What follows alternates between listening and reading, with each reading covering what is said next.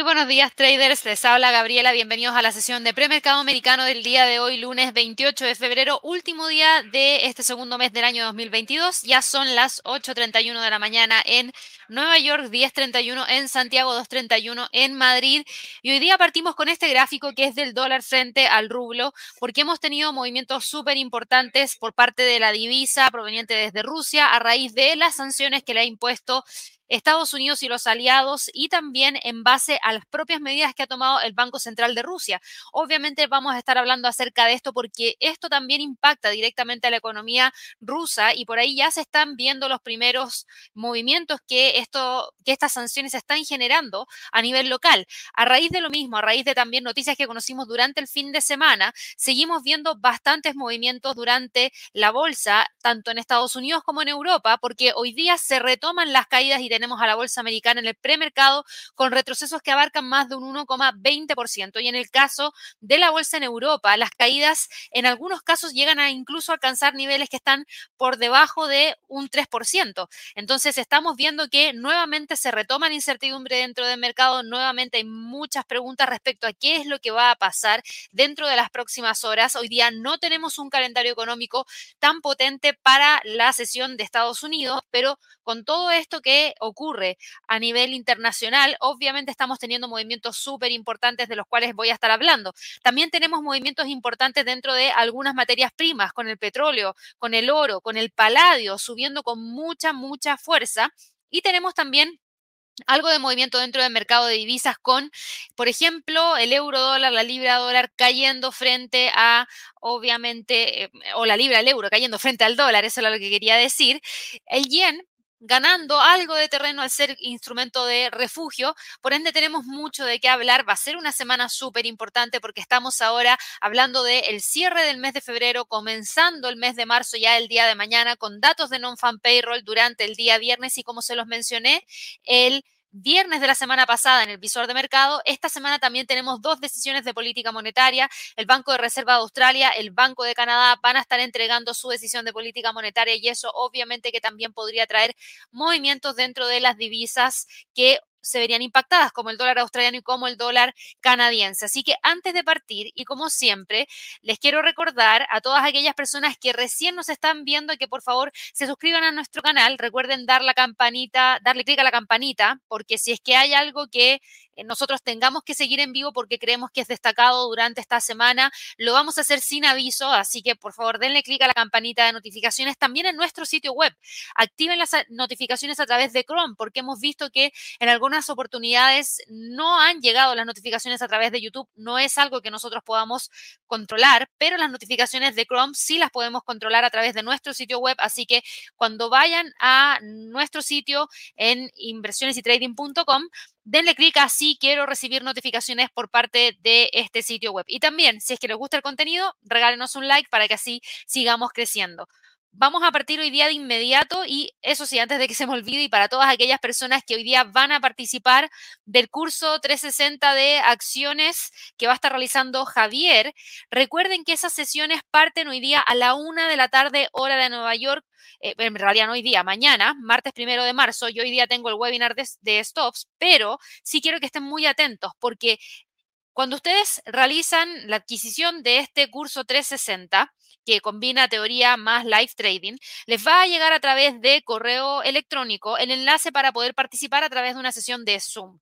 Entonces, cuando ustedes se suscribieron, les tiene que haber llegado ese correo. Un par de horas antes también les llega el enlace directo para que así puedan participar. Por ende, estén muy, muy atentos a su eh, calendario. Y por otro lado, hoy día también les quiero recordar a aquellas personas que se suscribieron al webinar de Stops, que vamos a partir también a la una de la tarde, hora de Nueva York. Así que dicho eso, nos vamos ahora de inmediato con todo lo que está pasando dentro de los mercados. Y tenemos hoy día al dólar frente al rublo, que era lo que justamente yo les estaba mencionando cuando partimos este live. ¿Y eso qué tiene que ver con todo esto que está impactando a la economía, porque si nosotros vamos y revisamos cómo se ha estado castigando a Rusia, lo que nosotros hemos conocido durante la semana pasada y el fin de semana es que hemos tenido congelación de activos para los bancos más grandes, hemos tenido restricciones de deuda y capital en empresas críticas de minería, de transporte y logística, y hemos tenido un gran esfuerzo por parte de Estados Unidos y los aliados a gran escala para cerrar el acceso a tecnología crítica para sectores militares e industriales rusos claves el viernes de la semana pasada, Estados Unidos junto con la Unión Europea, junto con el Reino Unido, junto con Canadá, habían anunciado que impondrían sanciones directamente al presidente ruso, Vladimir Putin, y también al ministro de Relaciones Exteriores, Sergei Lavrov. Y el día sábado, de la semana pasada, tanto Estados Unidos como la Comisión Europea, junto con Francia, Alemania, Italia, el Reino Unido y Canadá, anunciaron que expulsarían a ciertos bancos rusos del SWIFT, que es esta red de alta seguridad que conecta a miles de instituciones financieras en todo el mundo. Estas nuevas sanciones, esto está tratando de generar un control para que Rusia no siga avanzando con eh, obviamente su invasión en Ucrania y obviamente baje un poco toda la tensión que hay en ese sector en particular. ¿Y qué es lo otro que hemos conocido? que hemos tenido un impacto de esta envergadura por parte del el rublo, en donde se ha depreciado fuertemente frente al dólar. Aquí estamos viendo la paridad dólar frente al rublo, pero si yo doy vuelta a la paridad y pongo al rublo frente al dólar, se van a dar cuenta que la caída del día de hoy es bastante fuerte. Es una caída muy importante que, claro, en algunos momentos incluso alcanzó un retroceso de más de un 20%. Y esto pasa, ¿por qué? Porque el rublo alcanzó obviamente nuevos mínimos históricos. Si nos vamos aquí al gráfico mensual, fíjense el nuevo mínimo histórico que ha alcanzado esta divisa, que no se había visto nunca antes. Y esto tiene que ver específicamente porque el Banco Central de Rusia, de Rusia perdón, elevó su tipo de interés clave al 20% desde un 9,5% en una medida de emergencia. Las autoridades dijeron a las empresas centradas en la exportación que estuvieran preparadas también para vender divisas, mientras todo esto estaba pasando, el rublo obviamente se estaba viendo afectado e impactado negativamente, sobre todo frente al dólar. Tenemos una crisis económica que se está cerniendo sobre Rusia. Las consecuencias del endurecimiento de las sanciones que le ha impuesto Occidente durante el fin de semana se extendieron no solamente frente al mercado de divisas, sino que frente a todo el mercado en general. Y esto, obviamente, que lo tenemos que mencionar y tenemos que destacar porque cuando nosotros tenemos estos movimientos dentro de una divisa, ¿qué significa para la gente? Para la gente esto significa que ahora se han vuelto mucho más pobres de lo que eran en el pasado, si es que eran pobres, y aquellas personas que antes no eran pobres, quizás ahora sí empiecen a llegar hacia esa categoría. ¿Por qué? Porque tienen una divisa a nivel local tan depreciada que finalmente limita lo que ellos pueden comprar a partir de esa divisa que está tan depreciada. Y además, con todo lo que ha estado pasando a nivel local, se han generado también una gran cantidad de presión para que eh, Putin detenga su invasión en Ucrania y nos ha dejado con este este sentimiento de mayor incertidumbre, porque de hecho durante el fin de semana hubo una gran cantidad de ataques y de hecho hubo un, eh, ¿cómo decirlo?, una toma de los medios estatales en donde se logró interceptar la señal y se envió un mensaje, un video a través de todos los medios estatales de Rusia con un mensaje anti-Putin. Entonces también se está dando todo esto que obviamente genera más tensión no solamente en Ucrania, sino que también en Rusia. Creo que eso es algo que se tiene que estar monitoreando muy de cerca. Este es el impacto directo de las sanciones, pero también hemos visto otro impacto que hemos tenido en los últimos días y ese impacto que hemos tenido en los últimos días también tiene que ver con, por ejemplo, que hoy día la bolsa de Moscú no está operando. Hoy día la bolsa de Moscú está cerrada y esas son medidas que se toman para también tratar de controlar un poco la fluctuación que eventualmente pueda tener la bolsa en Moscú. Las acciones a nivel mundial, como se los mencionaba, estaban con movimientos bastante marcados hacia la baja. El Hansen terminó cerrando con una caída de menos 0,24%. El Nikkei está con una caída de un 1,41%. Tenemos a gran parte de los índices en Europa cayendo y también en el premercado americano.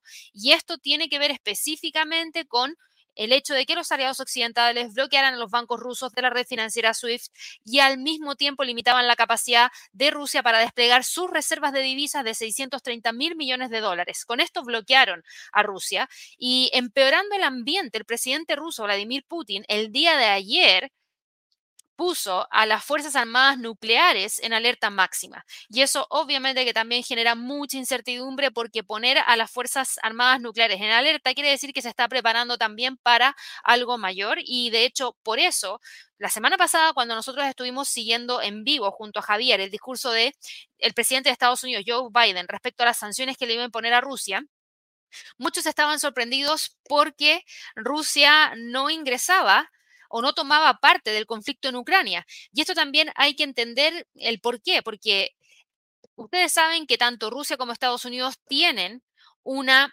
gran cantidad de fuerza armamentista y no solamente quedándonos en tanques, aviones de guerra, portaaviones, mm, en misiles, no, sino que también en cuanto a tema nuclear. Y de hecho, por lo mismo, Estados Unidos dijo que las fuerzas estadounidenses no van a estar ni estarán involucradas en un conflicto con Rusia en Ucrania. Las tropas de Estados Unidos lo que tienen hoy como orden es defender a los aliados de la OTAN y tranquilizar a esos aliados del este. Y Joe Biden dijo que dejó muy en claro que Estados Unidos va a defender cada centímetro del territorio de la OTAN con toda la fuerza de poder de Estados Unidos, pero no se va a ir a meter en un conflicto regional. Si es que pasa algo con los países que están alrededor, entonces sí, ahí podrían tener una postura distinta, porque recuerden que Ucrania limita con países miembros de la OTAN, como Polonia, como Eslovaquia, como Hungría, como Rumania, y si Rusia amenazara a uno de esos países, Estados Unidos junto con Francia, Alemania, el Reino Unido y el resto de la alianza de 30 miembros de la OTAN, estarían obligados, no es algo que tienen que optar, es una obligación por el artículo 5 del Tratado del Atlántico Norte a responder a Rusia. Y lo que están tratando es eso, tratar de generar algún tipo de conflicto mayor y por lo mismo dicen no van a ingresar y están tomando a cabo todas estas sanciones. De hecho, este artículo 5 del Tratado del Atlántico Norte lo que busca es garantizar que los recursos de toda la alianza se puedan utilizar para proteger a cualquier nación miembro. Y la primera y única vez que se invocó este tratado y este artículo en particular fue después de los ataques del 11 de septiembre del 2001 en Estados Unidos y como resultado, ¿qué fue lo que se tuvo? Que todos los aliados de la OTAN se unieron a la invasión de Afganistán. Entonces, por eso es que hoy en día Estados Unidos ha tomado una postura un poco más tranquila en el sentido de llevar sus tropas hacia Ucrania y se está quedando fuera, pero sí ha sido muy enérgico en decir que si pasa algo dentro de algún país miembro de la OTAN, ellos van a ir con todo y por eso tienen fuerzas hoy en día apostadas en distintos países de Alemania. ¿Todo esto genera incertidumbre? Claro que sí, porque, insisto, Ucrania lamentablemente está muy cerca de todos estos otros países miembros de la OTAN que yo se los acabo de mencionar. Se está tratando de controlar el conflicto y que quede como algo regional a través de todas estas sanciones en donde se está buscando que Vladimir Putin dé un paso atrás. Con estas sanciones lo que se está generando es una presión económica muy fuerte que finalmente haga que los propios habitantes de Rusia se puedan volver en contra de Vladimir Putin y así tratar de generar una detención. Si eso no se da y sigue avanzando, entonces estamos con un tema un poquito mayor, porque, insisto, se quiere evitar un conflicto, porque si es que no se, si es que se genera, perdón, un conflicto, ya estamos hablando de algo mayor, estamos hablando de que podríamos entrar obviamente en una guerra que no solamente involucre a Rusia, a Estados Unidos, sino que ya estamos hablando de una guerra que, es multinaciones. Entonces, bueno, por eso tenemos, por ejemplo, hoy día el Nikkei retomando la senda bajista. Yo les decía el día viernes, Hoy día está tranquilo el mercado, hoy día el mercado está rebotando, pero no se olviden que el tema de Ucrania-Rusia es una noticia en desarrollo, que no se va a ir rápidamente porque todavía no tenemos a Rusia saliendo de Ucrania, donde todavía tenemos a los países en alerta, en donde además el domingo Putin dijo y levantó a, en realidad puso a las fuerzas nucleares en alerta ante cualquier tipo de movimiento y eso nunca es bueno. Entonces, obviamente se genera mucha incertidumbre. Por eso hoy día, ¿qué es lo que hace el precio? Retoma la senda bajista, tanto en el Nikkei como en el resto de los índices. Y si miramos el resto de los índices en Europa, el Eurostock 50, hoy día cae un 3,7%. Claramente sigue con la pendiente bajista. No hay duda de que estamos frente a una pendiente muy marcada hacia la baja. El día viernes sí que se logró respetar los 3.920, pero fíjense cómo hoy día nuevamente busca los 3.800 como próximo próximo nivel más importante de soporte. Y por eso aquí tenemos que volver a seguir los mismos niveles que teníamos anteriormente y esos niveles que teníamos anteriormente marcados son niveles que nos entregaba el Fibonacci, un Fibonacci trazado desde los mínimos que teníamos desde el día 20, 20 de marzo, déjeme ajustar esto, hacia los máximos del 18 de noviembre del 2021. Y si ustedes se fijan, Ahí está, más o menos. Denme un segundo, déjenme actualizar esto bien porque el gráfico estaba muy pequeñito. Ahí sí. El próximo nivel, después de esos 3.900, está en 3.583. En el caso del DAX, muy similar a lo que acabamos de ver para el Eurostox. Hay tendencia bajista, Claramente no hay duda respecto a eso. Ya pueden olvidar todos estos niveles que teníamos marcados en el pasado hacia el alza, porque claramente el precio no está moviéndose hacia el alza, está claramente con una tendencia bajista. Se retoma la senda hacia la baja hoy día y al romper nuevamente los 14.300, el próximo nivel de soporte lo tenemos en 13.600. El IBEX de España también hoy día retoma la senda hacia la baja, después de que había logrado reingresar esta zona entre los 8.846 y los 8.400. El precio vuelve a retomar la senda bajista, se encuentra presionando y buscando romper los 8.200 para ir a buscar los 8.000. El CAC 40, el principal índice de Francia, fíjense la caída del día de hoy, de hecho es uno de los índices que más está cayendo, cae un 3,8%. Está con un retroceso bastante potente que nos está llevando a testear nuevamente una línea de tendencia hacia el alza que traíamos para este instrumento desde los máximos que tuvimos el 17 de marzo. Yo lo que voy a hacer aquí es eliminar el, la expansión de Fibonacci que en su momento estuvimos utilizando para poder evaluar próximos niveles hacia el alza, obviamente, para este instrumento que ahora no se ve que vaya a alcanzar. Y lo que sí voy a hacer es trazar un Fibonacci desde el mínimo al máximo. Mínimos que tenemos, dame un segundo, mínimos que tenemos desde acá, 16 de marzo, a los máximos históricos, que ahora mismo lo ajusto, máximos históricos que tuvimos durante el día 5 de enero. Fíjense que ahora mismo el precio, como mantiene el nivel de los 6.400, también mantiene el 23.6% del Fibonacci. De romper ese nivel, el próximo estaría en la zona de 6.150 en base a esta acción del precio que tuvimos acá, y luego de eso los 5.947. Esos son los, los, niveles más importantes que tenemos. Y en cuanto al FTSE del Reino Unido, el FTSE vuelve a retomar la senda bajista después de haber tenido un gran movimiento hacia el alza de más de un 3,63%. Hoy día no queda fuera porque también está metido dentro del grupo de la OTAN, en donde también hay mucha incertidumbre respecto a lo que eventualmente pueda ocurrir. Por ende, hoy día vuelve a retomar la senda bajista, se mantiene sobre los 7.200, que es el nivel de soporte más importante, pero al igual que el resto, sigue con ese movimiento que no creo que se vaya a ir muy rápidamente del mercado.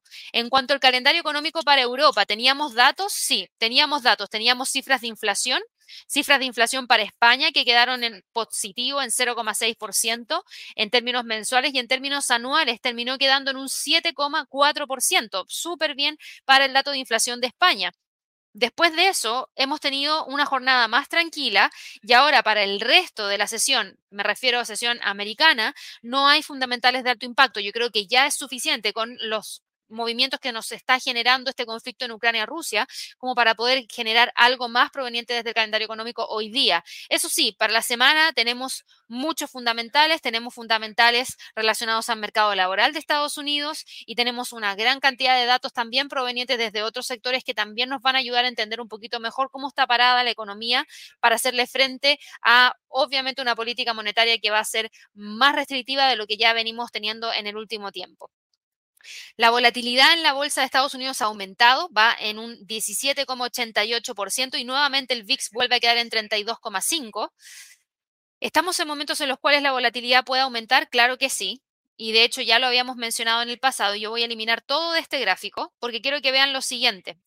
En este gráfico, obviamente tenemos niveles de volatilidad que se han respetado en distintas oportunidades en base a obviamente la acción del precio que nos indica que no ha sido capaz de quebrar los 36 en algunos momentos, los 40 en otros momentos, los 44 en otro momento, pero lo que sí tenemos claro ahora es que estamos frente a una tendencia que va hacia el alza por parte del VIX, en donde gran parte del catalizador de estas alzas viene de la mano de el conflicto en Ucrania y no veo que rápidamente se vaya a eliminar esa tendencia hacia el alza. Si es que tenemos un aumento mayor de tensión, el VIX nuevamente podría tratar de ir a buscar los 40 y los 44. Obviamente tenemos que estar a la espera de que realmente ocurra eso, que ojalá no ocurra, porque si es que ocurre, lamentablemente eso va a significar un impacto para toda la economía a nivel mundial y más que un impacto económico, un impacto yo diría que humanitario, que es lo que todo el mundo está tratando de evitar de todas maneras. Así que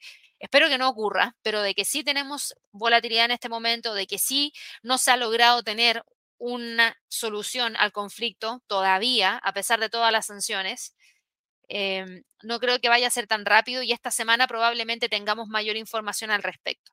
En cuanto a todo lo que está pasando en Estados Unidos, después de que el presidente ruso Vladimir Putin pusiera a las Fuerzas Armadas Nucleares en alerta máxima, hemos tenido valores de defensa que cotizan en la bolsa de Estados Unidos subiendo entre un 4,5 y un 6,6% en el premercado, porque se conoció que Alemania va a aumentar su gasto militar. Entonces aquí es donde ustedes me preguntan, Gabriela, ¿cuáles son los sectores que deberíamos estar mirando?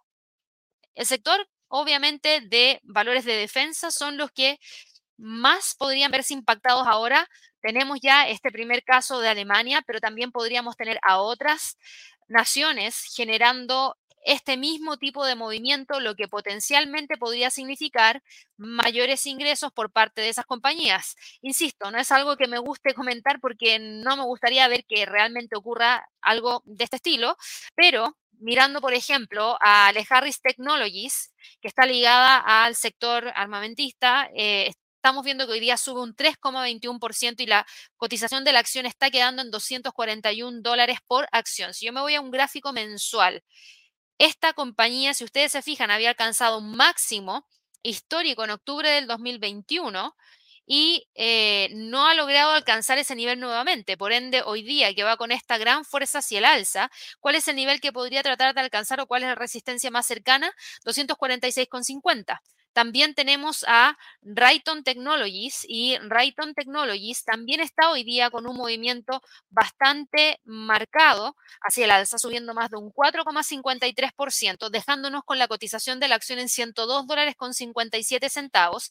Y también en el gráfico mensual, ¿qué es lo que vemos? Vemos máximos históricos. No habíamos tenido un nivel más alto para Rayton Technologies en el último tiempo. Entonces, claramente estamos frente a una tendencia muy marcada hacia el alza. Esta es la línea de tendencia alcista. Y como próximo nivel, aquí ya tenemos que empezar a trazar algunos, algunas extensiones de Fibonacci. Yo creo que una de las extensiones más importantes y de corto plazo sería esta, en base a los mínimos del 20 de diciembre, máximos del 10 de febrero, mínimos del 24 de febrero. El próximo nivel estaría en, en 99,57, eso es un 61,8% del Fibonacci, y en extensión podría tratar de ir a buscar ya la ruptura de los 102, que es lo que justamente está generando ahora. Por ende, el próximo nivel, que no ha alcanzado todavía, sería 106,12. También hemos tenido movimientos de esta envergadura para Lockheed Martin, para General Dynamics, para Northrop Grumman, que todas estaban con un movimiento alcista entre un 4,5 y un 6,6% en todas las operaciones previas al mercado tenemos a los fabricantes de armas que superaron al índice de Standard Poor's la semana pasada en cuanto a rendimiento, con una ganancia de un 3,4%. Tenemos al, hay un subíndice que es, eh, déjenme ver si lo encuentro rapidito, Aerospace. A ver si está acá. Voy a buscar el ticker a ver si lo encuentro. No. Tengo el ticker acá, pero es el subíndice del Standard Poor's enfocado 100% en aerospace, en eh, espacio aéreo y defensa, que tuvo una subida de un 0,8% frente al Standard Poor's. Y por otro lado, tenemos obviamente los valores energéticos que la semana pasada tuvieron en algunos casos grandes movimientos hacia el alza. Pero eh, hoy día estamos viendo que no hay una tendencia muy marcada o muy clara en el premercado. Tenemos un sentimiento más mixto, diría yo, que cualquier otra cosa. ¿Y por qué? Porque miren, tenemos a Chevron, ¿cierto? En el premercado, que hoy día va con un movimiento de premercado de una leve alza de 0,12%. Si miramos a ExxonMobil, ExxonMobil hoy día está con un movimiento de caída, de menos 0,85%. No estamos teniendo un gran movimiento hacia el alza, sino que tenemos un alza por un lado y una caída por otro lado. ¿Y qué es lo otro que hemos estado teniendo? Lo otro que hemos estado teniendo son movimientos por parte de BP, las acciones de BP. ¿Y cuáles son las acciones de BP o qué es lo que es BP? BP em, es una compañía que tiene su base en Londres, que obviamente ha sido una de las más importantes en el último tiempo. Y BP, déjenme buscarla acá, BP hoy día Fíjense cómo opera. Opera con un retroceso de 6,49% en la Bolsa de Londres. ¿Y por qué estamos teniendo este movimiento por parte de BP? Porque hemos tenido información proveniente desde esta compañía durante la jornada de trading del día de hoy. Las acciones están cayendo esta cantidad porque la compañía dijo que va a vender su participación de casi el 20% en el productor de petróleo ruso controlado por el Estado, Rosneft. ¿Y a raíz de qué? A raíz de la invasión de Rusia a Ucrania. Dice que no va a ser parte y por lo mismo ahora mismo está vendiendo esas acciones y obviamente esto genera movimientos dentro del mercado y esto podría ser replicado por parte de otras compañías. Claro que sí, de otras compañías que tienen el mismo eh, sentimiento que tiene BP de quedarse fuera de un mercado que hoy en día para ellos eh, sería un mercado un poquito más riesgoso, un mercado que en algunos casos está tomando posturas que no le parecen y por lo mismo prefieren quedarse fuera. Así que eso es algo bastante importante. Y por otro lado, también tenemos a otra compañía que es una compañía que no miramos mucho, pero que sí la vamos a revisar el día de hoy en cuanto a movimiento de premercado, porque vamos a mirar aquí a Berkshire Hathaway y Berkshire Hathaway está hoy día, fíjense en esto, reportes de ganancias trimestrales ¿De cuándo? Del día viernes. ¿Fue un buen reporte de ganancia trimestral? Claro que sí, superó la estimación del mercado en cuanto a ganancias por acción en un 16,77% y también superó los ingresos netos en un 28,91%. Súper, súper bien. Y hoy día tenemos a esta compañía, ¿cómo está operando Berkshire Hathaway en el premercado? Y esta compañía está hoy día operando en el premercado con una caída de menos 0,14%. Entonces, ¿qué está pasando? ¿Por qué esta compañía está con este retroceso? Y esto es porque está en el punto de mira, porque si bien publicó unos resultados trimestrales durante el fin de semana eh, y anunció estos beneficios operativos de 7.290 millones de dólares en el cuarto trimestre, lo que claramente supuso un aumento de un 45% en términos interanuales, ¿Por qué? Porque hubo una gran cantidad de suscripción de seguros que revirtió las pérdidas del año anterior, el tema está en que, eh, al igual que muchas empresas que ya han informado de sus beneficios, las interrupciones en la cadena de suministro y, otros factores hicieron subir el costo de los negocios de Berkshire.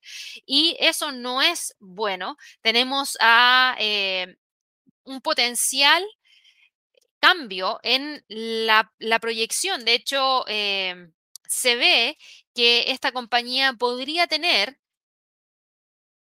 un un, ¿cómo decirlo? unos trimestres un poco complicados a raíz de la exposición que tienen algunas otras compañías, principalmente la inversión que realizó mm, eh, Warren Buffett en Apple. Eh, ¿Por qué? Porque dijo que esta compañía es la segunda más importante después del grupo de aseguradores de Berkshire. Alabó obviamente la estrategia de recompra de acciones de Tim Cook y elevó su participación en Apple al 5,55% frente al 5,39% del año anterior. Y eh, ver esto ahora mm, como algo importante, yo creo que sí, ¿eh? hay que verlo y hay que verlo de manera importante. ¿Por qué? Porque si bien él tiene una gran esperanza en que esa inversión le eh, produzca mayores réditos, lamentablemente estamos viendo que hay una exposición mayor que podría verse impactada por las interrupciones en la cadena de suministro. Muchos de los negocios de Berkshire Hathaway se vieron afectados negativamente ya por las continuas interrupciones de la cadena de suministro a nivel mundial, incluidas las atribuibles a las grandes tormentas de invierno y al huracán en Estados Unidos, que contribuyeron a aumentar los costos de todos los insumos. Y eso obviamente no es positivo. Así que por eso la acción, a pesar de los buenos resultados, al tener esta información detrás, tiene un movimiento importante hacia la baja. Todo esto importa o no importa. Para la acción puntual, claro que importa, Ya les mostré algunas acciones que están con movimientos alcistas y que están ligadas específicamente al sector de la defensa, que obviamente va muy, muy bien, pero prácticamente eso no ayuda en eliminar en nada los movimientos bajistas que estamos teniendo de premercado para el Standard Poor's, para el Dow Jones, para el Nasdaq y para el Russell. Tenemos una caída de un 1,54% por parte del Standard Poor's. El precio está cotizando por debajo de tres medias móviles, está cotizando por debajo de esta línea de tendencia que va hacia la baja. Tenemos a este instrumento que está buscando quedarse por debajo de los 4.300 puntos. Y claro, hoy día rompió y rápidamente corrigió, pero eso no quiere decir que no vaya a retomar esa senda bajista. Recuerden, el precio de los índices es bajista en este momento y el nivel de soporte más importante sigue siendo los 4.200, 4.120, que si llega a romper, abriría el camino rápidamente hacia los 4.000 y los 3.800 como próximas zonas más relevantes. El Dow Jones también está con un movimiento bajista, hoy día de un 1,33%. Respeta esta línea de tendencia hacia la baja de más corto plazo. Nuevamente intenta buscar la ruptura de los 33.250. Si lo logra hacer, el próximo nivel de soporte estaría en 32.561. El Nasdaq, por otro lado, está con un retroceso de un 1,29%, cae por debajo de tres medias móviles, cae, eh, eh, perdón, se mantiene todavía por debajo de los 14.400. Sí logra respetar los 13.700, pero insisto, no le costaría nada generar esa ruptura e ir a buscar los 13.200 como próximo nivel, sobre todo sabiendo que esta semana, además de todo el tema con Ucrania-Rusia, vamos a conocer los datos de mercado laboral en Estados Unidos y eso podría llevarnos a tener mayor movimiento en política monetaria, pasando de una más flexible a una mucho más restrictiva, más rápido de lo que nosotros esperábamos. Tenemos al Russell, por otro lado, también con un movimiento bajista de un 1,24%. Ahora, a diferencia del resto, el Russell 2000 sigue operando entre los 2100 y los 1945. De que tiene tendencia bajista, la tiene, pero todavía se mantiene operando ahí dentro de esa zona. Ya nos podemos olvidar de ese canal alcista, ya nos podemos olvidar de estos puntos que tenemos marcados acá. También creo que nos podemos olvidar de este nivel de soporte porque por lejos lo más importante está entre los 2100 y los 1945 como niveles más importantes. Eso es lo que pasa en el mercado accionario. ¿Hay que tenerlo presente? Claro que sí. ¿Hay que estar monitoreándolo de cerca? Claro que sí también. Tenemos hoy día conversaciones entre algunos funcionarios rusos y algunos funcionarios em, y algunos funcionarios de Ucrania para tratar de tener alguna conversación respecto a buscar cierta calma, una retirada por sobre todo de las tropas. Así que eso es algo importante. Vamos a ver si realmente se logra algo positivo de todo esto, porque estas conversaciones lo que buscan es ponerle fin a la guerra, que hoy en día lleva cuatro días. Eh, el presidente de Ucrania dijo que no creía que la reunión fuera a tener mucho éxito de todas maneras. Los costos para Rusia claramente están aumentando a medida que las sanciones, eh, que son cada vez más estrictas, están impactando al sector financiero de Rusia, incluido su Banco Central, que era lo que yo les mencionaba, que llevó a la institución a subir la tasa de interés de un 9,5 a un 20% en un intento de tratar de frenar al rublo, pero la verdad es que siento que el rublo podría seguir, seguir em, con una presión bajista muy marcada. El Banco Central también anunció que hoy no operaban las bolsas en Rusia y esto podría continuar. La idea de esto es frenar cualquier tipo de movimiento mayor, así que obviamente aquí hay mucha exposición, hay mucha exposición al riesgo y de hecho eh, la incertidumbre sobre las perspectivas y los temores sobre la exposición a los activos financieros en Rusia es lo que está golpeando fuertemente a todo el riesgo en general. Así que vámonos rápidamente a revisar lo que pasa con mercado de divisas porque el US dólar hoy día trata de continuar con el impulso hacia el alza. Fíjense cómo intenta en algunos momentos quedar sobre los 12,253, pero nuevamente vuelve a quedar por debajo de ese nivel y nos deja con el precio operando dentro de niveles que yo creo que son importantes y dentro de esos niveles que son importantes tenemos lo siguiente, tenemos un nivel de soporte de corto plazo en 1260 y un nivel de resistencia en torno a los 12300. Tenemos más de tres toques en base a esta zona, por ende podemos decir que el precio del US dólar está detenido operando dentro de esta caja que acabamos de dejar marcada y obviamente también tenemos que recordar que el precio está con una tendencia hacia el alza que mantiene súper, súper, súper bien. Tenemos eso para el US dólar, pero el dólar index no está con un gran movimiento alcista. De hecho, está con un retroceso de 0,52%. Pero si ustedes miran la condición de mercado para el dólar index frente al US dólar, es similar porque también está operando dentro de una zona de congestión. y esa zona de congestión está entre los 97 y los 95 y probablemente lo mantenga durante la jornada de trading del día de hoy. En cuanto al euro dólar, el euro dólar va con una presión bastante marcada hacia la baja, buscando el quiebre de los 1.11. Fíjense, no hay mecha en la parte inferior. Hay una gran vela bajista en donde se rechazó el movimiento hacia el alza y por eso tenemos una mecha en la parte superior y ahora va con mucha fuerza a buscar los 1.11. La libra dólar también se deprecia y está hoy día incluso generando la ruptura de una línea de tendencia alcista que se trae desde el 15 de mayo. Vamos a ver si es que realmente se logra o no ver eh, esa mantención de la línea, porque ya hemos tenido en el pasado falsos rompimientos. La verdad es que siento que hay mucha más presión por parte de la libra, por parte del euro, que por parte del dólar. Por ende, sí creo que si es que el conflicto escala, el euro, la libra esterlina, al ser eh, divisas de naciones que se encuentran hoy en día en el continente europeo son las más expuestas a cualquier debilidad a partir de lo que pueda estar ocurriendo en eh, Ucrania con Rusia y obviamente los países europeos. El dólar frente al yen va con una caída de menos 0,14%. Eh, a pesar de esa caída, sí, sí considero que el precio está quedándose muy cómodo dentro de la zona de los 114,40 y los 116. Esos serían los niveles más importantes que tenemos para este instrumento. Para el resto de las divisas, solamente voy a destacar al dólar australiano frente al dólar norteamericano, porque si bien hoy día tenemos un calendario económico tranquilo para Estados Unidos, hoy día en la sesión de Sydney tenemos la decisión de política monetaria del Banco de Reserva de Australia. Y esa decisión de política monetaria obviamente podría traer mucha volatilidad para el dólar australiano.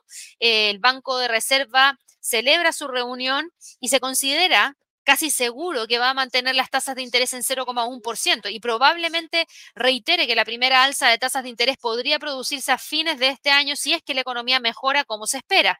Los últimos datos han estado sugiriendo que el crecimiento ha entrado con fuerza durante este año y hemos tenido un aumento de las ventas minoristas del 1,8% en el mes de enero, muy por encima de las previsiones del 0,4%, así que se ve bastante bien pero la pregunta es ver si es que realmente se va o no a generar ese cambio. Tenemos al precio hoy día para el dólar australiano frente al dólar norteamericano operando firmemente entre los 0,7150 y los 0,7250. Y fíjense que a pesar de todo el movimiento que hemos tenido durante esta jornada, sigue quedándose metido dentro de esos niveles. En cuanto a las materias primas, las materias primas hoy día están con movimientos alcistas en algunos sectores. Tenemos al petróleo con un gran movimiento hacia hoy día que nos llevó incluso a tener un máximo en 95,61, pero nuevamente se queda ahí dentro de esa zona, por ende seguimos teniendo los mismos niveles relevantes como los 88 y los 100. Tenemos al oro que nuevamente vuelve a retomar la senda alcista y hoy día nuevamente está buscando romper los 1910. De continuar con el alza podría tratar de ir a buscar los 1922 y desde ahí ir a buscar los 1979. Y tenemos también movimientos por parte de, por ejemplo, otro instrumento como el paladio. Y esto sí que creo que no lo habíamos visto antes, pero el paladio está con movimientos bastante importantes también. ¿Por qué? Porque estamos viendo que tenemos al paladio que está experimentando grandes ganancias en respuesta a todos los acontecimientos del fin de semana, porque tenemos un mayor riesgo de interrupción de los suministros que sigue elevando los precios a medida que el conflicto se está intensificando. Recuerden que eh, eh, tenemos a la rusa, North Nickel, que es el mayor proveedor mundial de paladio, que es utilizado para los fabricantes de automóviles para los catalizadores. Y como es una empresa rusa, obviamente podría haber un quiebre en la cadena de suministro. Y de hecho, a raíz de lo mismo, estamos teniendo hoy día el paladio con un movimiento hacia el alza de 6,21%. ¿Cuáles son los próximos niveles que el precio podría tratar de alcanzar? Los 2.600 como nivel más importante. ¿Qué es lo que tenemos también en cuanto a otras noticias? me salté un poquito las noticias del petróleo, pero lo más importante y lo más destacado del petróleo hoy día creo que tiene que ver específicamente con eh, ver el tema de la interrupción, porque Rusia hoy en día se está enfrentando a una grave interrupción de sus exportaciones de todos los productos básicos, desde el petróleo hasta los cereales. ¿Y eso por qué? Porque los países occidentales impusieron duras sanciones a Rusia y excluyeron algunos bancos rusos del sistema internacional de pago SWIFT. Entonces, ¿qué significa eso? Que si exportan, ¿cómo reciben el pago? Si no están dentro del SWIFT, es mucho más complejo. Eh, así que, obviamente, esto ha generado mucha especulación con todo lo que eventualmente pueda ocurrir. La semana pasada estuvimos hablando acerca del trigo el trigo hoy en día no está con un gran movimiento hacia el alza, de hecho se queda pegado aquí entre los 9.20 y prácticamente los 8.60. También estuvimos viendo la semana pasada el maíz y el maíz también ha estado deteniendo el movimiento alcista y se queda entre los 6.60 y los 700. Pero igual hay que estar muy, muy atentos porque obviamente podríamos tener movimientos mayores por parte de gran parte de estas materias primas que están muy, muy expuestas a lo que eventualmente pueda ocurrir en eh, Rusia en particular. Así que eso es lo que hemos tenido como movimientos el día de hoy. Yo sé que muchos de ustedes han estado operando también el gas natural, pero el gas natural está tranquilito. Como no hay una escalada de las tensiones, no se ha visto que Rusia haya tomado la decisión de cortar el suministro de gas hacia los países europeos. Por ende, el gas natural está operando entre los 4,80 y los 4,30. Hoy día hemos tenido un premercado americano más cortito de lo normal. ¿Por qué? Porque prácticamente las condiciones de mercado se han mantenido, que son tendencias bajistas para prácticamente gran parte de los instrumentos hemos hablado acerca de la fortaleza que hemos visto en, por ejemplo, el dólar como instrumento de refugio en donde se ha depreciado el euro y la libra esterlina. Hemos hablado respecto también a que las materias primas siguen siendo el principal foco de atención. Ahora también le damos el foco de atención a aquellas empresas que están expuestas al sector de defensa, en donde obviamente podrían tener movimientos importantes hacia el alza si es que hay más países como Alemania aumentando su gasto militar. Hemos tenido también movimientos importantes dentro de las criptos, que es algo que me salté. Las criptos hoy día retoman la senda alcista, pero en cuanto a niveles de precio clave, ¿hay variaciones? No. Fíjense que el Bitcoin sigue operando prácticamente entre los 36 mil y los 40 mil dólares por Bitcoin. Ethereum, si bien hoy día opera hacia el alza, se sigue manteniendo entre los 2.500 y los 2.800. Ripple Hoy día, si bien también opera al alza 0,4%, no ha cambiado la condición de mercado en la cual tenemos una tendencia bajista que trae desde el 9 de febrero y tenemos un nivel de soporte que se mantiene en torno a los 0,70. Tenemos a Binance Coin frente al dólar, sigue operando entre la zona de los 3,80 y los 3,40. Cardano sigue operando dentro de la zona entre los 0,80 y el dólar. Dogecoin sigue operando dentro de la zona que tenemos marcada en base a una línea de tendencia bajista de corto plazo que se está de acá y por otro lado, el nivel de soporte en los 0.12. Y Litecoin, por otro lado, que sube hoy día 0,30%, sigue exactamente igual. Sigue entre los 120 y los 95,40. Por eso ha sido un premercado un poquito más tranquilo, porque las noticias están en desarrollo. Las noticias nos hablan de que se sigue manteniendo tendencias bajistas, pero con precios acotados, porque no se ha llegado a qué? A todavía tener mayores mayor, mayor información respecto al impacto económico. Sí hemos visto los movimientos del Banco Central de Rusia para paralizar la bolsa de Moscú y también para intervenir al rublo para detener la caída que estaba teniendo. Eso sí lo hemos visto y eso sí ha sido un impacto directo de las sanciones que se le entregaron a Rusia. Pero ahora también nos falta saber si es que Rusia va a tomar alguna medida un poco mayor. También nos falta saber si es que todo esto se detiene en Ucrania o sigue avanzando hacia Polonia, Rumania, Eslovaquia, que son los países dentro de la OTAN que limitan con Ucrania. Todo eso nos falta por saber y por eso es una noticia en desarrollo y creo que hoy en día ustedes tienen que estar muy, muy atentos a todo eso que está ocurriendo. Voy a irme de inmediato a las preguntas porque sé que hay varias preguntas que se están dando aquí a través del chat y dentro de las preguntas aquí tenía la pregunta de Vanessa para poder revisar el trigo y poder revisar el maíz. Lo revisamos en ambos casos. En ambos casos estamos con un movimiento que se está dando hacia el alza, pero eh, acotada. Y de hecho, tanto el trigo como el maíz no han generado un rompimiento de los niveles de precio clave, por el contrario, se han mantenido dentro de los niveles que se alcanzaron durante la semana pasada y hoy día operan con mayor tranquilidad.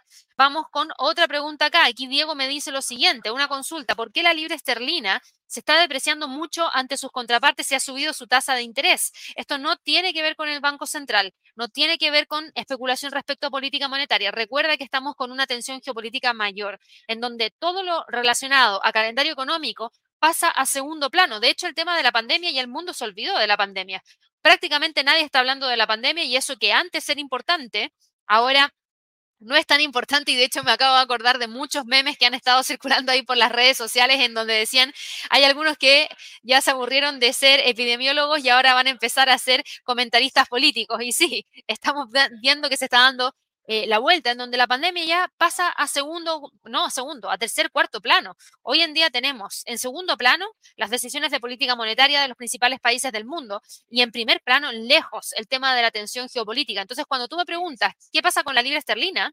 La caída de la libra esterlina no viene por las decisiones de política monetaria, viene porque el dólar se está apreciando como instrumento de refugio por una tensión geopolítica mayor, en donde Estados Unidos es el país que está más alejado del conflicto en términos geográficos. En cambio, Europa y el Reino Unido están mucho más cerca, entonces obviamente le genera mayor presión. Aquí cabe K2B estudio, dice, está la cosa muy fea, sí, está compleja la situación, pero lo que sí tenemos claro es que hasta, hasta que la incertidumbre no pase, la condición de mercado se mantiene y la condición de mercado que se mantiene es una condición de mercado para el mercado accionario bajista, para algunas materias primas alcista, para el dólar alcista y para aquellas empresas ligadas al sector de defensa y armas, alcista también. Vamos aquí con otra pregunta de Sonia. Sonia me pregunta, ¿cómo va a ir el mercado? ¿Crees que es bueno refugiarse en GLD, CLB? Eh, creo que se refiere al oro y la plata.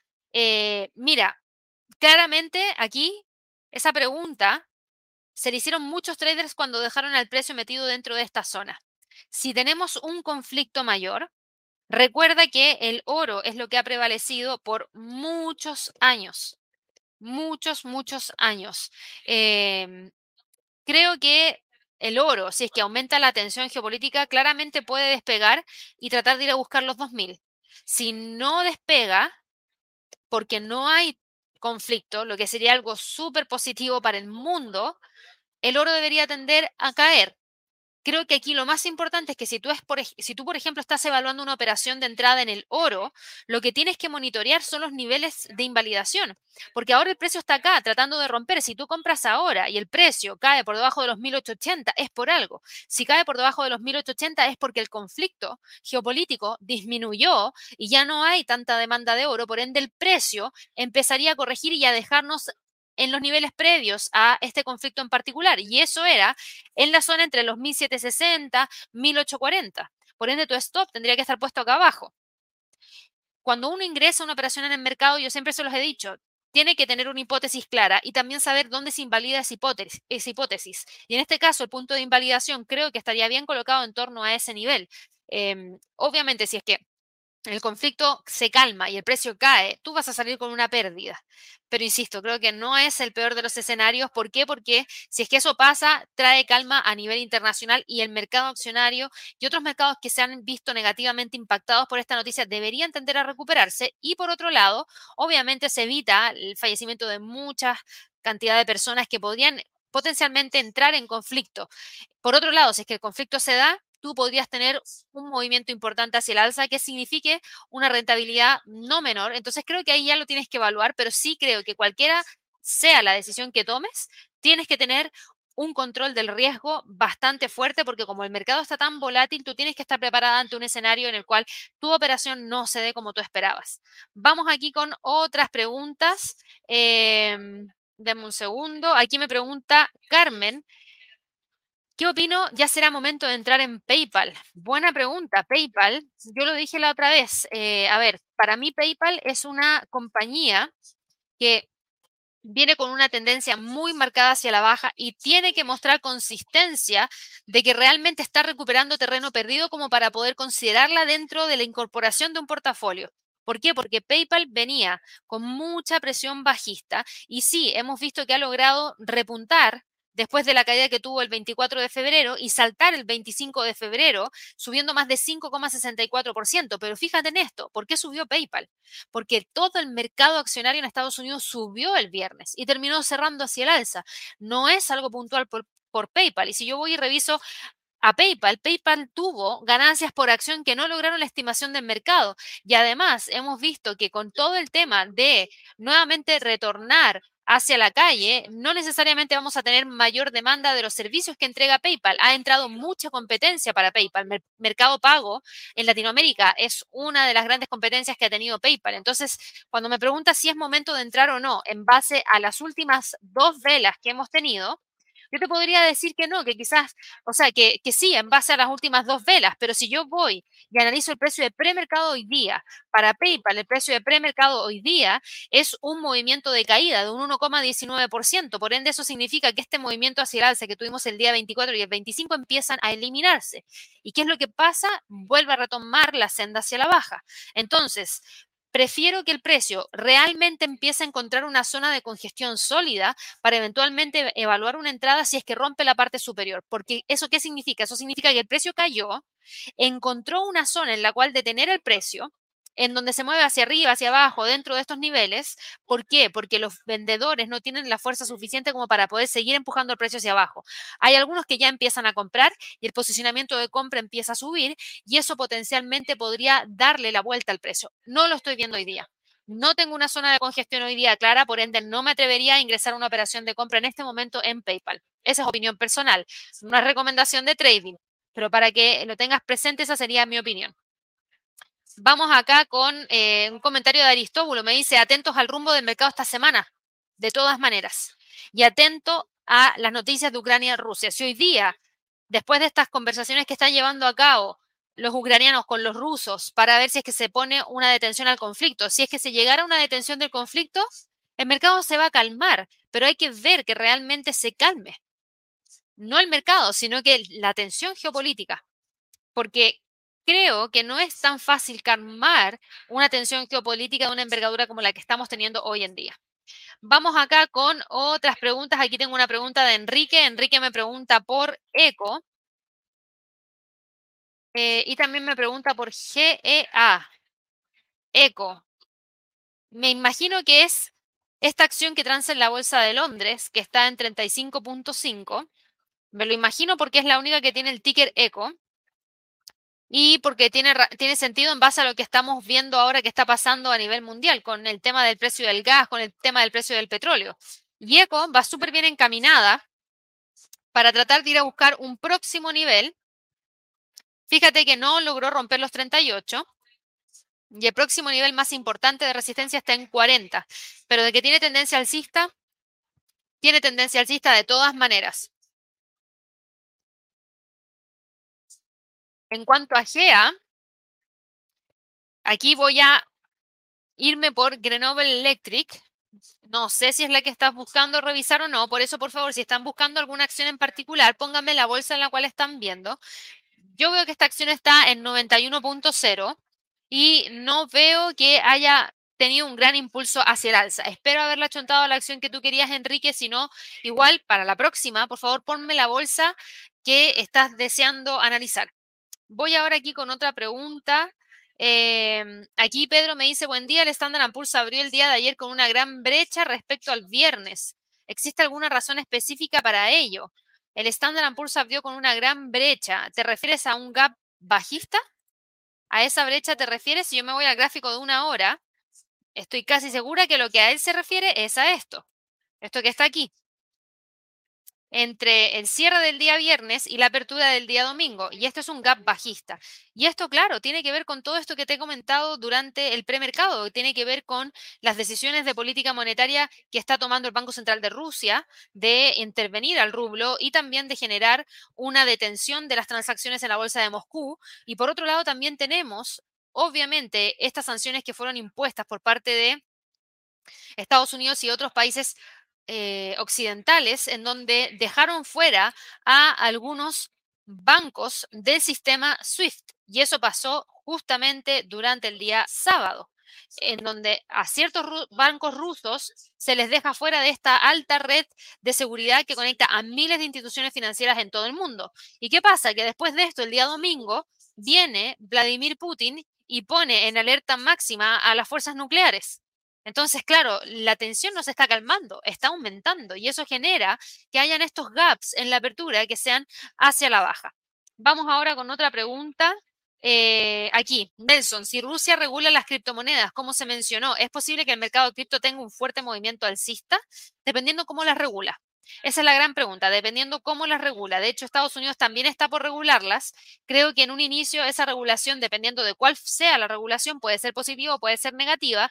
En un inicio podríamos tener movimientos importantes dentro del mercado en donde se genere mucha incertidumbre, pero luego, si es que esta regulación no hace que los volúmenes de transacción disminuyan, sino que por el contrario aumenten porque va a ser un mercado regulado, creo que estaría súper bien. De hecho, en todos los mercados han pasado por un periodo de regulación y creo que la regulación nunca es mala, creo que la regulación es buena. El tema es ver cómo se regularía el mercado en ese sentido. Aquí tengo otra pregunta de Nelson. ¿Qué broker recomendaría para operar Forex y metales? Y muy buena pregunta, Nelson. Esa justamente la respondí el día de ayer en el video de respondiendo a sus comentarios en el canal de YouTube, porque es una de las preguntas que más me hacen siempre. Y la verdad es que no te puedo dar una respuesta. No puedo llegar y darte un nombre en este momento, porque no tengo claro cuál es tu plan de trading, porque no tengo claro qué es lo importante para ti o qué es lo que tú estás buscando en un broker, ni tampoco sé en qué país estás. Entonces no puedo llegar y darles una recomendación de un broker. Hay muchos brokers buenos, pero no todos entregan los mismos servicios, no todos entregan los mismos spreads, no todos entregan las mismas horas de transacción, no todos entregan acceso a múltiples mercados, no todos entregan servicios de educación, no todos entregan servicios de atención al cliente en español. Entonces, por eso, creo que es súper importante que se comuniquen con nosotros. Y en ese video del día domingo, yo les mencionaba, vayan a nuestro sitio web www.inversionesytrading.com, vayan aquí a donde dice contacto y en esa página de contacto van a ver todas las formas de contacto que existen. Pueden llenar este formulario para así solicitar una llamada y que nosotros los contactemos de manera gratuita y nos dejan aquí el detalle del que quieren hablar para que nosotros vayamos más preparados para así saber qué es lo que necesitan de información de vuelta. Si quieren un contacto directo y lo más rápido posible, eso es el WhatsApp o el chat en línea que habilitamos hace pocos días atrás. Cualquiera de esos dos sirve y si dan clic a cualquiera de estos dos van a poder hacerlo. Pueden escribirnos a clientes Eso toma un poquito más de tiempo la respuesta, pero por lo general se usa cuando tienen preguntas relacionadas a plan de trading, preguntas que no requieran una respuesta inmediata. Y también nos pueden llamar. Tenemos números locales para Chile, para México, para Colombia, para Estados Unidos. Así que si están en cualquiera de esos países y nos quieren llamar como una llamada local, usen esos teléfonos. Nosotros les vamos a contestar del otro lado y también es una de las maneras más rápidas de poder resolver la duda que ustedes puedan tener.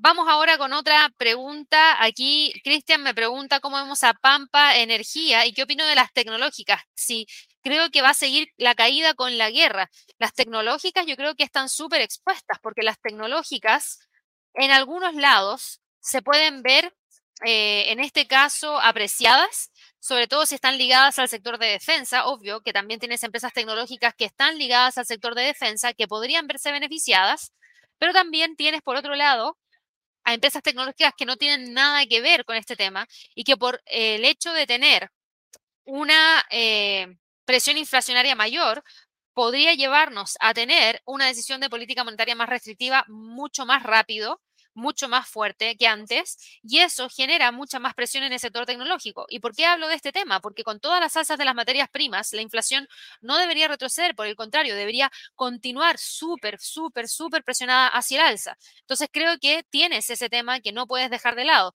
Pampa Energía hoy día opera entre los 164 y 180, igual como lo habíamos dejado hace un par de días atrás, va con un alza de un 1,57%, pero sigue operando dentro de esa misma zona. Vamos aquí con otra pregunta de Sabueso. Me dice si podemos chequear LMND, Lemonade. Lemonade hoy día está con un movimiento, te digo de inmediato, de premercado, que ya nos quedan muy, poquitas, muy poquitos minutos, de hecho segundos para que abra la bolsa en Estados Unidos. Y Lemonade hoy día sube 0,86% y cotiza en 23 dólares con 68 centavos. De continuar con el alza, el próximo nivel estaría acá en 30 Así que creo que podría quedarse todavía por debajo de las líneas de tendencia. Fíjate aquí hay cosas que están súper obsoletas, pero lo que no está obsoleto todavía son las líneas de tendencia bajistas que traíamos de largo plazo. Y de hecho, si la tuviera que actualizar, tendría que actualizarla de esta manera en base a estos máximos y todavía está muy, muy, muy por debajo de estas líneas de tendencia hacia la baja. Acaba de abrir la bolsa en Estados Unidos, ya se ve esa apertura alcista para Lemonade, pero insisto, sigues estando por debajo de los 28, que es uno de los niveles de, de resistencia ahora más importantes. 28 dólares por acción. También me habías preguntado por ETC, que es Ethereum Classic, y Ethereum Classic está hoy día operando en 27,92. Fíjate que tiene una leve alza.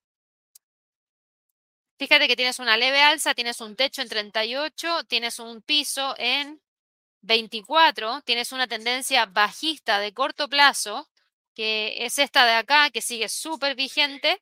Por ende, hoy día, en términos de niveles, los niveles que tienes son los 26 y los 30. No creo que salga ahí, a no ser que tengamos mucha volatilidad rápido en el mercado. Aquí de Porcupine me dice cómo se ve Nvidia esta semana. ¿Se mantendrá? ¿Seguirá subiendo? Buena pregunta. Nvidia acaba de abrir, al igual que todo el resto de las acciones en la bolsa de Estados Unidos, y fíjate que está en este momento con un leve retroceso de 0,20%.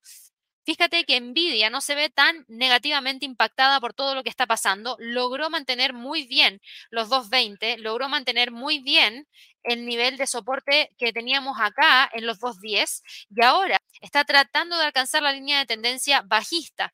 Si logra llegar hacia esta línea que está en 252 y quebrarla, el próximo nivel está en 270. Así que mucho ojo porque creo que si bien ahora está tratando de dar la pelea, por ende no está cayendo, el precio todavía tiene presión bajista y creo que le va a costar llegar a los 2.52 rápidamente. Bagual me dice acá, Putin podría usar las criptomonedas para zafar las sanciones bancarias. ¿Cómo puede esto afectar las criptomonedas? Muy buena pregunta. Si Putin usa las criptomonedas para zafar por todas las sanciones bancarias e igual tratar de conectarse con el resto del mundo, ¿qué va a hacer el resto del mundo? obviamente no va a hacer caso omiso eso. Si lo que quieren es bloquear a Rusia, van a hacerlo de la manera en como más lo puedan hacer. Y ya hemos visto países que han hecho eh, medidas súper estrictas para tratar de bloquear el uso de las criptomonedas. China es el mejor ejemplo. Si, si, Rusia empieza a usar las criptomonedas, Estados Unidos, Europa podría tomar una postura muy similar a la de China solamente por el hecho de que quieren bloquear a Rusia, no porque consideren que las criptomonedas hay que mm, prohibirlas ni nada por el estilo, pero sí para bloquear a Rusia. Porque eso puede hacerlo, Bagual. Lo que tú me estás diciendo es algo que realmente podría estar pasando incluso justamente ahora. Entonces creo que eso es súper importante. También es muy probable que ahora Rusia se una con China para utilizar, y aquí obviamente le dé mucho más peso a China, para poder impulsar su sistema de transacciones eh, internacionales bancarias muy similar al SWIFT, pero propia, eh, y eso apunte a también tener una mayor fortaleza del renminbi. Entonces, creo que ahí tienes un punto súper importante donde Rusia y China podrían tener una muy fuerte alianza que también no le podría convenir ni a Estados Unidos ni al resto de los otros países europeos. Vamos acá con otra pregunta. Voy a saltar algunas y me voy a ir un poco más hacia adelante. Eh, Aquí tengo una pregunta de Chilotepec. Me dice, buenos días para todos. ¿Crees que repunte después del desplome de la bolsa mínimo en un retroceso corto hacia el alza? Eh, ahora mismo la veo bajista. Ahora mismo la veo bajista. Partimos con el premercado bajista. Tenemos al mercado ahora mismo cayendo. ¿Qué es lo que podría darnos un repunte? Que las tensiones se calmen. Si las tensiones no se calman, no creo que vayamos a tener un repunte sino que por el contrario, siento que el precio podría buscar quedarse muy cerca de los niveles actuales a la espera de quizás cualquier otro tipo de sanción o quizás cualquier otro tipo de respuesta de eh, Rusia hacia los países occidentales. Aquí eh, vamos con otra pregunta. Aquí Nelson me preguntaba, y disculpen ahí que he respondido porque parece que Nelson es nuevo en el canal, ¿cómo hago para tener un asesoramiento personal por parte tuya, Gaby o de Javier? Asesoramiento como tal, así como asesoría de recomendación, no tenemos específicamente porque no realizamos recomendaciones de trading, eso sí lo quiero eh, aclarar. Pero lo que sí tenemos son sesiones de coaching personalizadas, en donde lo que hacemos es en uno a uno tratar de evaluar qué es lo que tú buscas obtener de estas sesiones de coaching personalizadas y te podemos apoyar con tu plan de trading, te podemos apoyar a entender cómo funciona el mercado, te podemos apoyar con eh, también análisis fundamental, análisis técnico, entre otras cosas más, pero así como recomendaciones de trading, compra y vende acá, no, eso no lo hacemos, ¿ya? Solamente para dejarlo presente. Si quisieras tener ideas de trading a diario, lo que ahí sí puedes hacer es ingresar a la sala de trading en vivo que tenemos, que de hecho ahora mismo se está llevando a cabo y Javier lleva a cabo esa sala de trading en vivo y ahí se evalúan todos los días oportunidades de trading real. Son oportunidades que Javier evalúa para su propio portafolio y que obviamente el resto de la sala también va aportando con algunas ideas de trading. Así que tienes esas dos, eh, esos dos recursos que podrías utilizar. Vamos aquí con otra pregunta. Aquí, claro, tenemos muchas preguntas de las criptos porque están realmente teniendo movimientos importantes y tienen movimientos importantes hacia el alza. De hecho, volviendo a las criptos, mira la fuerte alza que está teniendo el Bitcoin, mira la fuerte alza que está teniendo Ethereum, mira la fuerte alza que está teniendo Ripple. Hace un par de minutos no era así. Y esto tiene que ver con toda la especulación que hay respecto a que realmente Putin puede usar las criptomonedas y eso aumente el volumen de transacción hay que ver qué es lo que pasa, si realmente se ve eso reflejado dentro de los volúmenes de transacciones, si les gustan las criptos, vayan y revisen ese volumen a ver si se ve algún spike, algún, algún repunte rápido, porque realmente podría estar dándose. Y por otro lado, si es que eso se da, ¿qué es lo que va a hacer Occidente respecto a ese tema? Vamos con otra pregunta. Eh, aquí tengo una pregunta para Claudio me dice cómo vemos a Tesla. Buena pregunta, Tesla. Hoy día tenía una noticia importante de Tesla, Tesla, eh, Panasonic. Panasonic va a empezar a fabricar todas las baterías de los vehículos Tesla y esa es una noticia importante porque eso quiere decir que va a tener una gran cantidad de baterías que va a recibir Tesla y Tesla hoy día está operando con un alza de un 1,86%. ¿Y qué fue lo que conocimos el día de hoy como noticia por parte de Panasonic, por parte de Tesla? Lo que conocimos es que Panasonic hoy día dijo que va a comenzar la producción en masa de una nueva batería de iones de litio para Tesla antes de fines de marzo del 2024 en una planta en Japón. Y esta batería de formato 4680 es unas cinco veces más grande que las que se suministran actualmente a Tesla y eso significa que el fabricante de vehículos eléctricos podría reducir los costos de producción. Y también se espera que la nueva batería mejore la autonomía del vehículo, lo que podría ayudar a Tesla a atraer a más conductores a los vehículos eléctricos. Panasonic va a construir dos nuevas líneas de producción en la fábrica que va a tener en Japón, específicamente en Wakayama, en el oeste de Japón, para fabricar estas baterías. La empresa no dijo cuánto va a gastar en la expansión, pero sí entregó esta información que yo creo que es algo bastante importante y se mencionó que Panasonic tenía previsto invertir alrededor de 692 millones de dólares, que son alrededor de 80 billones de yenes, en esta planta para poder llevar a cabo toda esta producción. A raíz de lo mismo, y dado que esto le entrega algo bastante positivo a Tesla, porque significarían costos de producción y al mismo tiempo un aumento en la vida de la batería para así no tener que realizar tantas recargas y obviamente eso impacta de manera positiva. Sube levemente, todavía está con tendencia bajista que trae desde el 4 de enero, pero se aproxima a ella y ojo con los 900 que creo que es uno de los niveles de resistencia más importantes para Tesla. Vamos aquí con otra pregunta. Eh, aquí tengo una pregunta de Leo que me preguntaba por el café, si el tema de Ucrania-Rusia afecta al, al café. Dame un segundo. Déjame buscar aquí, coffee. Fíjate en el precio del café. El precio del café está teniendo movimientos bajistas, no alcistas. Está teniendo una detención del movimiento hacia el alza porque ahora estamos viendo que el precio no logra continuar con el impulso que trajo desde el 28 de enero. Por el contrario, rompió una línea de tendencia hacia el alza que traía desde el 31 de marzo del 2021. Rompió el 50% de un retroceso de Fibonacci que traía desde el 3 de enero rompió el 61.8% del Fibonacci, por ende el próximo nivel de soporte lo tienes en 230. Creo que podría tratar de mantenerse ahí porque tenemos una media móvil de 100, pero si es que la llega a quebrar, entonces podría continuar con una tendencia mayor hacia la baja en búsqueda del próximo nivel de soporte y el próximo nivel de soporte lo tienes acá, en torno a los 220. Gracias aquí a Alejandra por promover los likes. Ojalá que sí, nos entreguen muchos likes para que así sigamos creciendo. Muchas gracias Alejandra por el apoyo y a todas las personas que nos apoyan, suscriptores, personas que nos dan likes, personas que nos comparten con sus amigos, con familiares, en grupos de Reddit, en foros de trading, en grupos de Telegram, etcétera. También muchas gracias a los miembros del canal. Muchas, muchas gracias.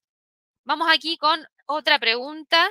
Voy aquí con una pregunta de... Eh, aquí Javier me preguntaba por Alibaba. Lo vamos a ver de inmediato que Alibaba está hoy día operando en 104,68. Fíjate que a pesar del reporte de ganancias trimestrales que nos mostró una muy buena ganancia por acción, los ingresos decepcionaron, quedaron por debajo de la estimación del mercado y obviamente eso, unido con la fuerte tendencia bajista que tiene Alibaba, los temas que tuvo en relación a las imposiciones de mayor restricción por parte de China a la compañía, que generó una fuerte pendiente bajista, todo eso sigue dejando al Alibaba muy fuertemente presionado hacia la baja. No ha cambiado la tendencia, para nada. Tenemos tendencia muy, muy marcada hacia la baja y eso solamente nos habla de que el precio una vez más podría tratar de ir a buscar el próximo soporte y ese próximo soporte está en 100 dólares por acción. Vamos aquí con otras preguntas. Ah, mira, aquí Enrique me respondió la pregunta. Eco es de la bolsa colombiana. Qué bueno, qué bueno que me dijiste porque acá está Ecopetrol. Bien, Súper bien, qué bueno que me lo dijiste porque eso es lo que necesito para analizar bien las acciones. No todos operan en la bolsa de Nueva York. Yo por defecto asumo que es la bolsa de Nueva York, pero por favor dígame si es la bolsa chilena, la bolsa peruana, la bolsa de Frankfurt, la bolsa de Madrid, la bolsa colombiana, entre otras. Y ahora sí, mirando a Ecopetrol, Ecopetrol está hoy día con un movimiento alcista de 0,26%, súper bien. Si yo me voy al gráfico mensual, Ecopetrol tiene niveles anteriores que podría tratar de alcanzar. Creo que uno de los niveles técnicos más importantes lo tienes entre 1200 y en 3400. ¿Qué tan probable es que llegue allá?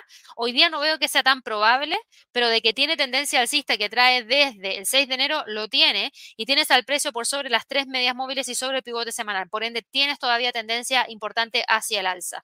Y en cuanto a JEP, que también es de la bolsa colombiana, Grupo de Energía Bogotá, gracias ahí por el dato, Aquí vemos algo distinto, a diferencia de lo que tenemos para Ecopetrol. ¿Por qué? Porque mira, acá tú tenías a una acción con un nivel de soporte importante que trae desde el 24 de junio, que hoy día rompió y que si tú te fijas, está tratando de mantener. Tienes una línea de tendencia bajista que es esa de ahí, y tienes otra línea de tendencia bajista que es esta de acá, el precio cuando cayó y rompió los 2.440, llegó muy cerquita de los 2.400 y ahora está tratando de rebotar.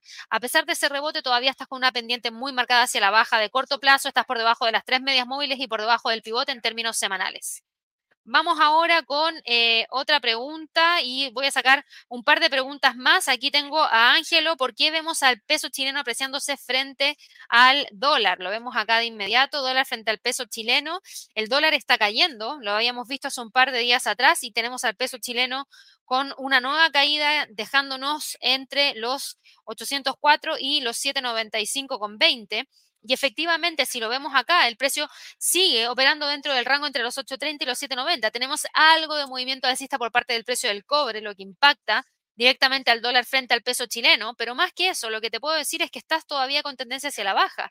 El dólar frente al peso chileno tiene una tendencia bajista que trae desde el 20 de diciembre, en donde se trató de quebrar el día 24 de febrero, pero al no romper los 820, el precio no prosperó con las alzas y nuevamente retomó la senda bajista. Y hoy día lo que estamos viendo es continuidad de la tendencia bajista de corto plazo. Y eso nos deja con la posibilidad de que el precio vaya a buscar una vez más los 790, que es uno de los niveles de soporte más importantes que tenemos para esta paridad.